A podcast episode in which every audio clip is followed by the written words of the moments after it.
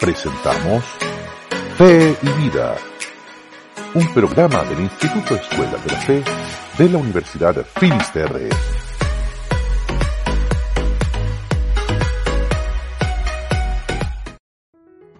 Hola amigos, muy buenas tardes.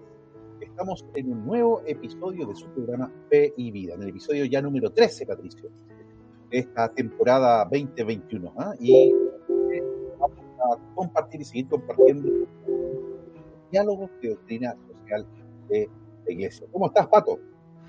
Bien, don Gonzalo. No sé si con problemas de audio yo o la emisión está media, media, media, pero bien. ¿Ah? Qué bueno. Va a ser el programa 13, pero no, no va a ser de la mala suerte, va a ser de la buena suerte. Por supuesto, porque además Dijo el bueno, super habíamos dicho, habíamos dicho de doctrina social de la iglesia, pero es una temática muy, muy bonita, que pareciera que es un tema de antaño, pero que hoy en día, todos los días está de una u otra manera presente en los titulares, las políticas gubernamentales, está presente en el- nuestro diario Convivir, Pato. Y es justamente Así el es. tema de los Es. derechos humanos. Sí, sí.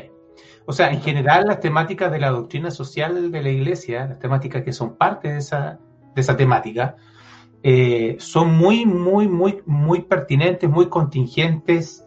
No hay día en que alguno de los temas aparezca en palestra, por lo tanto es sumamente importante eh, no solamente informarse, sino formarse para poder dar una opinión fundamentada, ¿no? Y qué mejor que hacerlo desde la fe y desde la vida. Por supuesto, para eso tenemos nuestro, nuestro programa.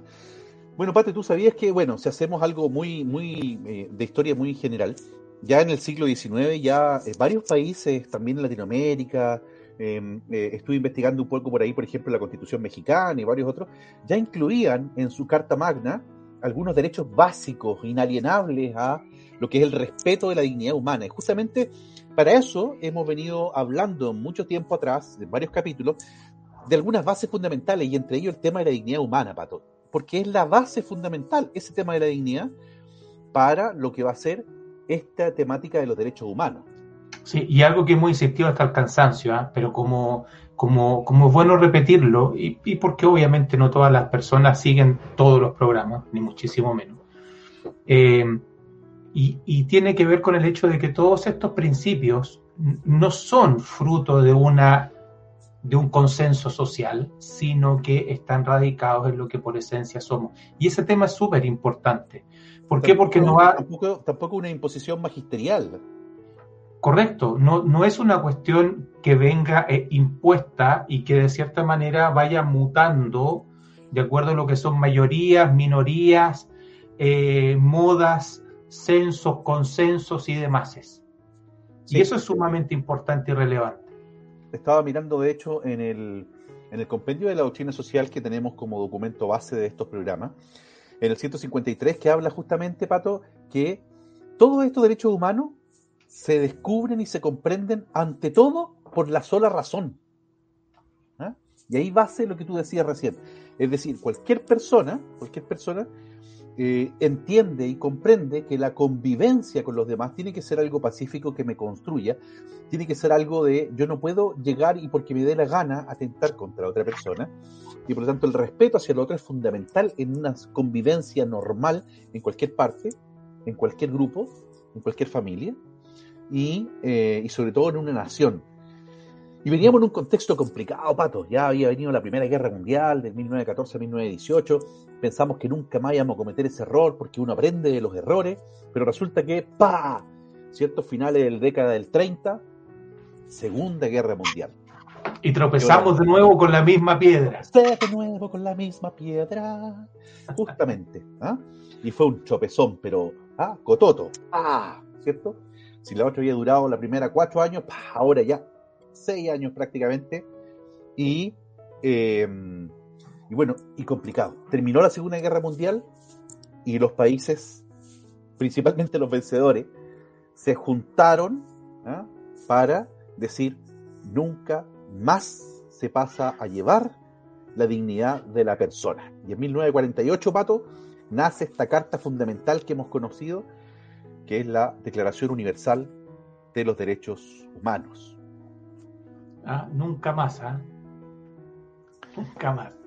Bueno, y, no, y no solo la Segunda Guerra Mundial, Pato, recordemos que eh, todo esta, e, ese periodo de tiempo, eh, en los gobiernos de los países, acuérdate, fueron gobiernos muy autoritarios y en muchas naciones habían golpes de Estado y habían situaciones que, se, que, eran discutibles al menos en cuanto a, eh, a, lo que es la, búsqueda y, y, el reflejo de la dignidad de la persona.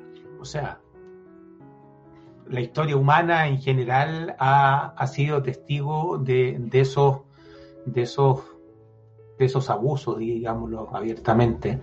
Pero directo, o sea, pero, pero definitivamente el siglo XX se sacó los zapatos con, con, con, toda esa historia. Es decir, eh, tú ya hablabas de la Primera Guerra Mundial, pero una, una, serie de temáticas sociales también que venían de finales del siglo XIX, con el tema de la revolución industrial, la mecanización eh, del trabajo, etcétera, etcétera, las nuevas formas de trabajo, o sea, eran, eran cuestiones que eh, eh, pasaban muy fuertemente sobre la persona humana, sobre todo en el principio fundamental, que la persona no es medio para, sino que la persona es fin en sí mismo. De hecho, ya, Pato, la revolución industrial, ¿ah? en, el siglo XVIII, ya la revolución industrial, al terminar ella, perdón, la revolución industrial, me equivoqué, la revolución francesa, al terminar ella en el siglo XVIII, ya eh, sacó un documento que se llamaba justamente los derechos de los ciudadanos, ¿ah? que es como también el primer, pase, el primer piso de lo que vendrían después estas diferentes cartas pero fue justamente el 10 de diciembre del año 1800, 1948, perdón, que la ONU eh, aprobó para a nivel internacional ya, eh, con tratados internacionales, esta Carta Magna que ha regido hasta el día de hoy. Y todos los países que han ido actualizando sus constituciones y sus leyes se basan en este principio básico. Sí. Ahora, eh, nosotros nos podríamos preguntar, bueno, ¿qué pasa que, al final de cuentas, eh, después de cada eh, periodo medio convulso, estamos sacando declaraciones? Eh, y al final de los finales, como tú cantabas muy bien, ¿no? Y tropezamos y seguimos tropezando con la misma piedra. Es decir, es una los cuestión que... Los viejos de antaño dicen el papel aguanta harto. Sí, sí. Es decir, aquí hay un tema, porque, porque hoy día hay infinidad de formas a través de las cuales eh, esos derechos tampoco son respetados. Em, y en una sociedad que tanto se ufana de ser moderna, de ser moderna, eh, de haber dejado atrás de cierta manera una serie de, pensamientos retrógrados y de, y de haber tenido grandes conquistas, estamos, tenemos una grandísima deuda, una grandísima deuda. Y porfa, no miremos hacia los países, no sé, de África y que, siempre nos vamos para allá, que eso ya es escandaloso, ¿no? Eso ya es escandaloso. Vámonos a nuestras propias sociedades, vámonos a nuestras propias relaciones, a lo que realmente pasa eh, en nuestras esferas de trabajo común y corriente, en nuestros entornos familiares, eh, eh, en nuestras sociedades, con nuestras leyes, con nuestros políticos. Eh, es una temática que está siempre muy presente. Así es, totalmente. Yo tenía aquí también algunas eh, citas muy, muy bonitas, por ejemplo, ¿ah? la de Nelson Mandela, importantísimo, ¿cierto? en lo que es la lucha también de la paz.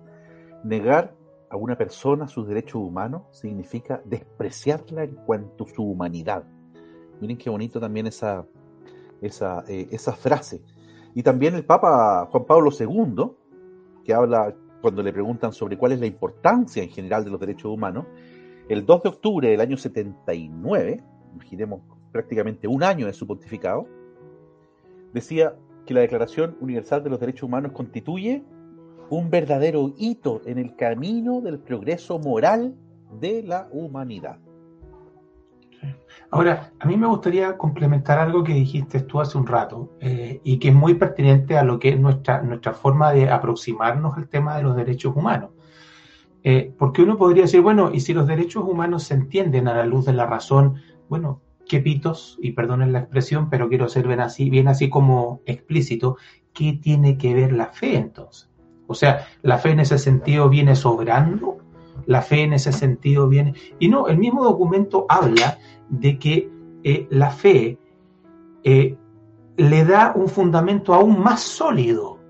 Ojo, es decir, no solamente no están en contraposición, la fe no está en contraposición de, los derechos humanos, sino que desde todo lo que hemos dicho, no nosotros, sino todo lo que ha dicho el magisterio eclesial y que nosotros hemos dado algunas pinceladas durante estos, estos capítulos, eh, le da un fundamento mucho más sólido. Todo este ser imagen y semejanza, todo este ser criatura, todo este ser un ser corpóreo espiritual, este ser histórico, ser esto, lo otro, todas esas dimensiones que ya hemos pasado en, los capítulos anteriores, eh, le dan un principio mucho más sólido. Es decir, la fe, la luz de la fe, el creyente cuando se aproxima a estos derechos humanos, sí lo hace desde el elemento transversal que une a toda la humanidad. Pero además los elementos que son propios de la fe están asociados con esta, con esta dimensión. Y lo cual es importante porque muchas veces se nos quiere hacer ver como que la fe está en contra de, estas, de, de estos principios. No sé si de todos, pero muchas veces, más de algunos de estos principios, se nos hace aparecer como si la fe estuviera en contra de esto, como si la fe no quisiera esto. Y ojo, porque no es así quien entra, como lo hemos tratado de hacer nosotros, y por eso ya llevamos 13 capítulos de esta segunda eh, temporada dedicados a los fundamentos que nos toca el, propio documento que estamos usando, el propio compendio, y no hay contraposición. No lo hay, no. No hay contraposición, sino que la fe, esta fe cristiana, este, esta, este Jesucristo que quiere para nosotros vida plena, está totalmente en línea de lo que pueden ser estos anhelos humanos más profundos. Y eso es importante. Muchos han intentado mostrar la fe que está en contraposición de muchas cosas. Nuestro programa se llama Fe y Vida, Pato. O sea que también muchos tratan de alejar la fe de la vida, como si no tuvieran nada que ver. Y así como, si fuera un atentado contra la vida. Un atentado más encima, claro, justamente. Como, que la, fe te castra, te, te, te cierra, te, imposibilita. Claro, lo encarcela ¿Mm? Y como que lo encarcela, ¿ah? lo, lo, aprisiona. Y no, totalmente contrario. Y es lo mismo que otros diálogos, el diálogo con, la, con eh, como decíamos, con los derechos humanos, el diálogo también, por ejemplo, con la ciencia. Son temas que no están en contraposición, no están en contradicción, sino que están en una complementariedad, en una complementariedad necesaria para poder justamente mejor descubrir y darle una mayor profundidad eh, a, esas temáticas. y ojo, ah, que este, que este contrapunto lo venimos haciendo desde el inicio. ¿no? Sí. Esta dimensión humana que es llevada a una dimensión eh, especial, si lo quisiéramos decir de forma simple, ¿no? Una, una, una trascendencia distinta, es lo que hace la fe. Pero la fe no se opone, la fe no niega, la fe no atenta contra estos principios, sino que muy por el contrario, y eh, son, son totalmente asumidos por eh, el magisterio eclesial, ¿no? Eh, hasta Juan Pablo II y el mismo Papa Francisco, etcétera, ¿no? Todo lo que son los actuales movimientos eclesiales en torno a la doctrina social de la Iglesia validan esto y lo tiran más lejos, es decir, no solamente no ejerce un rol eh, de rechazo a esos derechos humanos.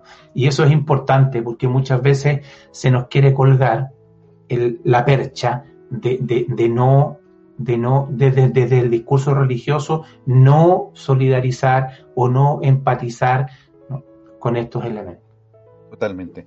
No solamente hay grandes casos en la iglesia mundial y en la iglesia chilena, Pato, de personajes de la iglesia, de grandes, de grandes laicos, de grandes pastores, que estuvieron con una, con una lucha permanente por el respeto de los derechos humanos, no solamente cuando eh, se pasaban fuertemente o a nivel político o a, nivel del Estado, como pudo haber pasado también en Chile durante un tiempo, sino que principalmente en general, mucho antes aún. Por ejemplo, voy a dar un solo ejemplo. El tema de los derechos humanos era fundamental para la labor que hacía el padre Hurtado.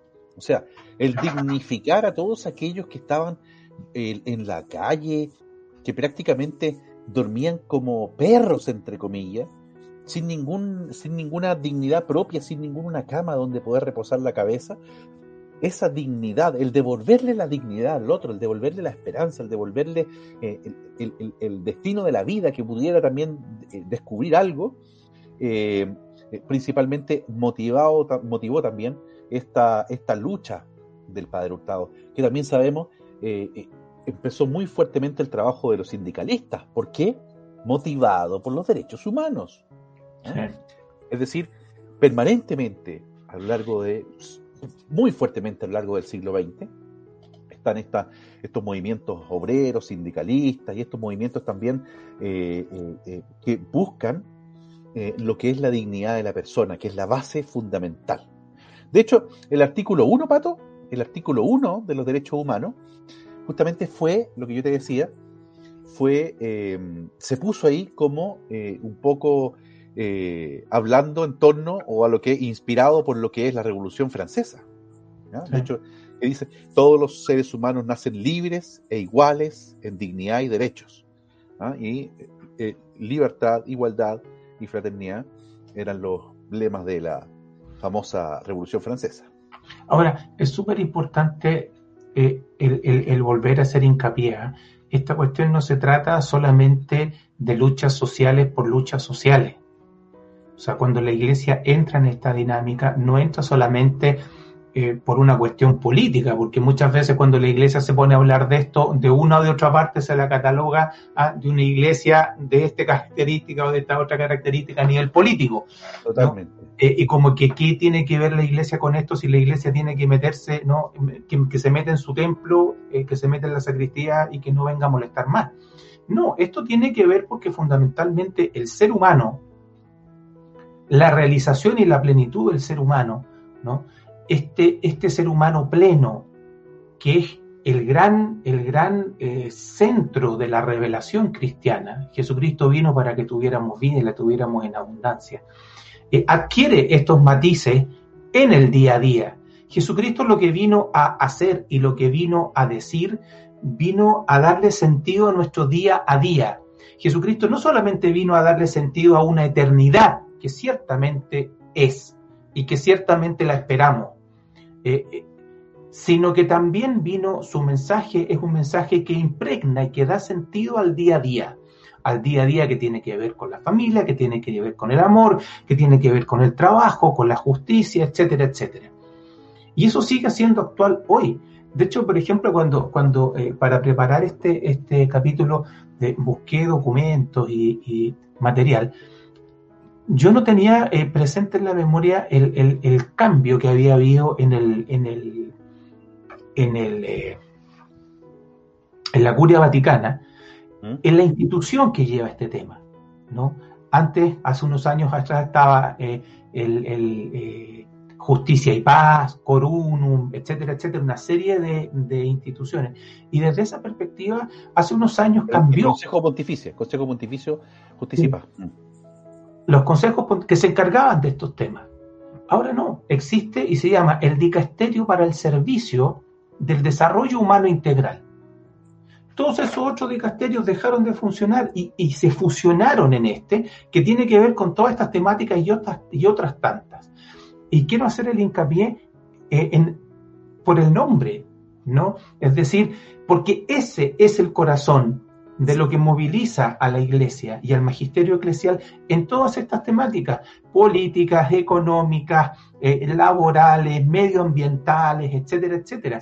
No es solamente una cuestión, o no es, mejor dicho, no es una cuestión de un tinte político o un color político, sino que tiene que ver con este elemento, el desarrollo humano integral, que ha sido parte abundante de estos 13 ya, de estas 13 sesiones que hemos realizado. Totalmente. Bueno, y nos queda mucho para seguir hablando de lo que son los derechos humanos. Eh, en los próximos capítulos seguramente vamos a seguir profundizando algunas temáticas propias en torno a lo que es los derechos humanos y eh, queríamos al menos iniciar eh, este, este episodio enunciando justamente que la fe, como nos decías tú Patricio, le da un sentido aún más profundo y más pleno a lo que son las mismas dignidad humana y eh, principalmente también a los, eh, al respeto de los derechos humanos. Así que Bueno, seguiremos. Seguiremos. Los dejamos invitados entonces para los próximos capítulos y eh, recuerde escucharnos en lo que todas nuestras redes sociales, Religión UFT y por supuesto también en nuestro podcast de Spotify, donde podrá escucharnos como Fe y Vida. Muchas gracias, Patricio, y bueno, será hasta la próxima oportunidad. Un abrazo, que estén bien. Chao. Nos vemos. Chao, chao.